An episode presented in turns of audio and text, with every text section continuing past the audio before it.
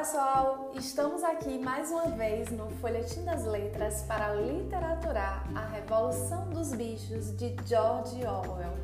Eu me chamo Gisele Nogueira e estou aqui para literaturar com vocês.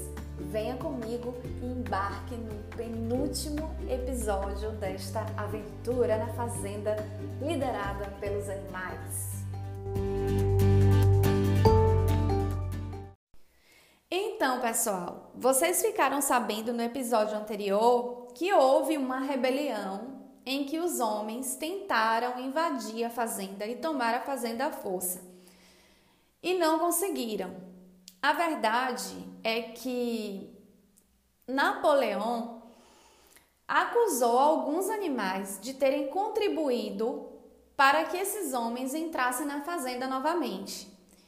E aí, eles não só, Napoleão não só acusou esses animais de traição, como ele também fez os animais confessarem os seus crimes. Muitos foram trucidados e massacrados na hora. E aí eu fico pensando, acredito que Napoleão usou essa estratégia para que esses animais que foram massacrados, que foram trucidados, né, é, servissem como exemplo caso algum animal decidisse trair ou decidisse se rebelar, né? Eu acredito nisso. E o interessante é que, como eu falei no episódio anterior, tudo que acontecia na fazenda, todas as é, é, tragédias era, era, era tida como algo que foi planejado e arquitetado pelo governante anterior. Observem só. No fim do verão, mais uma das maquinações de Snowball foi exposta. A colheita de trigo estava cheia de ervas daninhas e descobriu-se que, em uma de suas visitas noturnas, Snowball misturar as sementes dessas ervas com as sementes de milho. E aí, gente, eu acredito que seja isso uma invenção de Napoleão, porque só Napoleão e os cães que viam a atuação de Snowball, porque os outros animais não viram Snowball na fazenda. Nenhum disse que Snowball estava ali próximo à fazenda. Então, pessoal, Snowball não passava de uma lenda. Tanto é que os animais que chegavam à fazenda ou os novos animais que nasciam nem sequer ouviam falar de Snowball, a não ser quando era para responsabilizá-lo por alguma ação maquiavélica. E aí, gente, o moinho foi construído e concluído Parece que em todos os governos de todos os tempos há sempre algo memorável, né, grandioso a ser criado, a ser inventado, a ser produzido, para que aquele governo seja marcado e lembrado.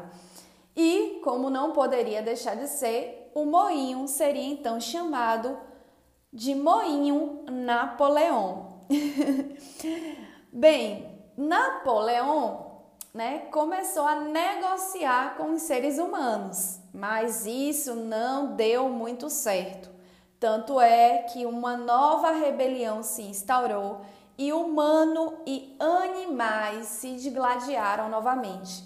Mas é, o inimigo estava ocupando este mesmo chão que os animais estavam pisando quando, sob a liderança do camarada Napoleão, tomaram de volta cada polegada da fazenda que estava sob o domínio do inimigo humano.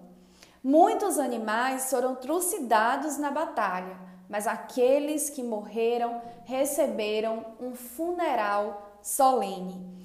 E aí, gente, o interessante é que Algum tempo depois, é, a Animal Farm, a fazenda, foi proclamada uma república. Só que isso aconteceu apenas no nome. porque foi necessário, logicamente, eleger um presidente, mas houve apenas um único candidato. E Napoleão foi eleito unanimemente.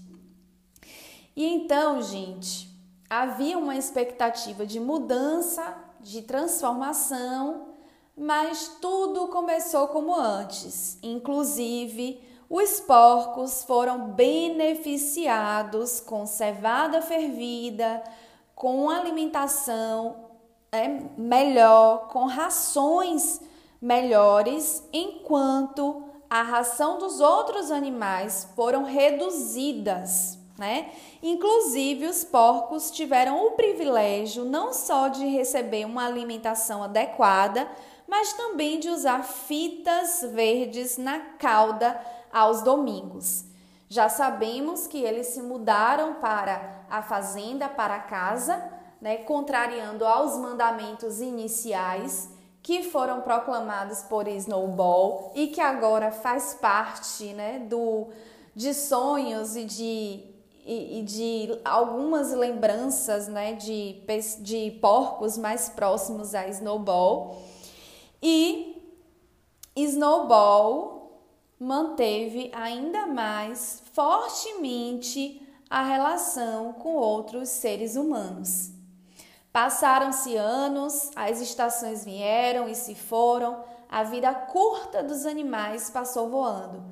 Chegou um momento em que não havia ninguém que se lembrasse dos velhos dias de antes da rebelião, exceto, exceto perdão, alguns porcos.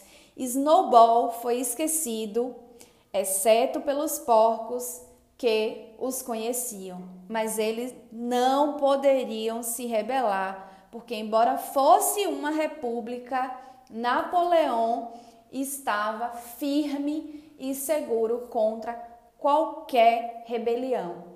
Mesmo porque, gente, antes dessa tomada de Napoleão, o Snowball era muito preocupado com a educação muito preocupado com a leitura e com o incentivo, né? De o incentivo à leitura pelos animais. O que não aconteceu, por exemplo, com as criaturas na fazenda de agora. Nasceram muitos animais para quem a rebelião era somente uma tradição desbotada, transmitida de boca em boca e foram comprados outros que nunca tinham ouvido falar de uma coisa como aquela antes de chegarem ali. Eram belos bichos aprumados, trabalhadores dispostos e bons camaradas, mas muito estúpidos. Nenhum, nenhum deles se mostrou capaz de aprender o alfabeto além da letra B. Aceitavam tudo o que ouviam a respeito da rebelião e dos princípios do animalismo, especialmente vindo de Clover, por quem tinha um respeito quase filial, mas restava a dúvida de que entendesse muito daquilo.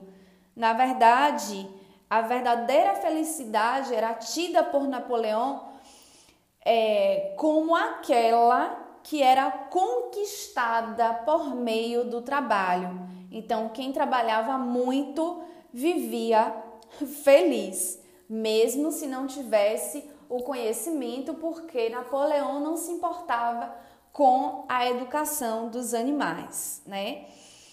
Mesmo nem porcos nem cães produziam qualquer alimento que fosse com o próprio trabalho, e havia muitíssimos deles. Seu apetite era sempre enorme, mas quem produzia eram os outros animais que produziam para eles. E aí, gente, alguns animais, né, passavam fome, penúria, decepção, mas não se rebelaram e eles presenciavam cada vez mais a estreita relação que os porcos começaram a ter com os humanos, inclusive eles começaram também a desenvolver comportamentos próximo, próximos aos dos seres humanos, tá? E aí, o que que acontece? Eram porco andando sobre as patas traseiras, como se fossem seres humanos. Eles andavam, é, andavam sobre, sobre as patas traseiras, pareciam né, seres humanos, e os seres humanos foram convidados por Napoleão. Na verdade, pela primeira vez, Benjamin consentiu em infringir sua regra e leu para ela, em voz alta, o que estava escrito no muro. Não havia mais nada lá senão um único mandamento. Todos os animais são iguais, mas alguns animais são mais iguais que os outros. E os seres humanos se juntaram aos porcos, os outros animais assistiam essa mudança, né, de atitude, essa esse convite, os animais assistiam, assistiam também a prosperidade da fazenda liderada pelos animais. E para encerrar, eu trago aqui, né, o final deste deste livro que é bem interessante. Um tumulto de vozes estava vindo de casa perdão, da casa. Eles voltaram correndo e olharam de novo pela janela. Sim, uma violenta contenda estava em curso. Houve gritarias, batidas na mesa, cortantes olhares desconfiados, negativas furiosas. A fonte do problema parecia ser que Napoleão e o Sr. Plington tinham jogado simultaneamente um as de espadas. Homens e porcos estavam lado a lado jogando, dando risada, gritando e e estavam em harmonia. Doze vozes estavam gritando de raiva e eram todas parecidas. Não havia dúvida agora quanto ao que acontecera com as caras dos porcos. As criaturas lá fora olhavam de porco para homem e de homem para porco e de porco para homem de novo, mas já era impossível dizer quem era quem. E assim a gente encerra o livro. Muito obrigada, pessoal, por escutarem até aqui. Não deixem de seguir a hashtag Folhetim das Letras.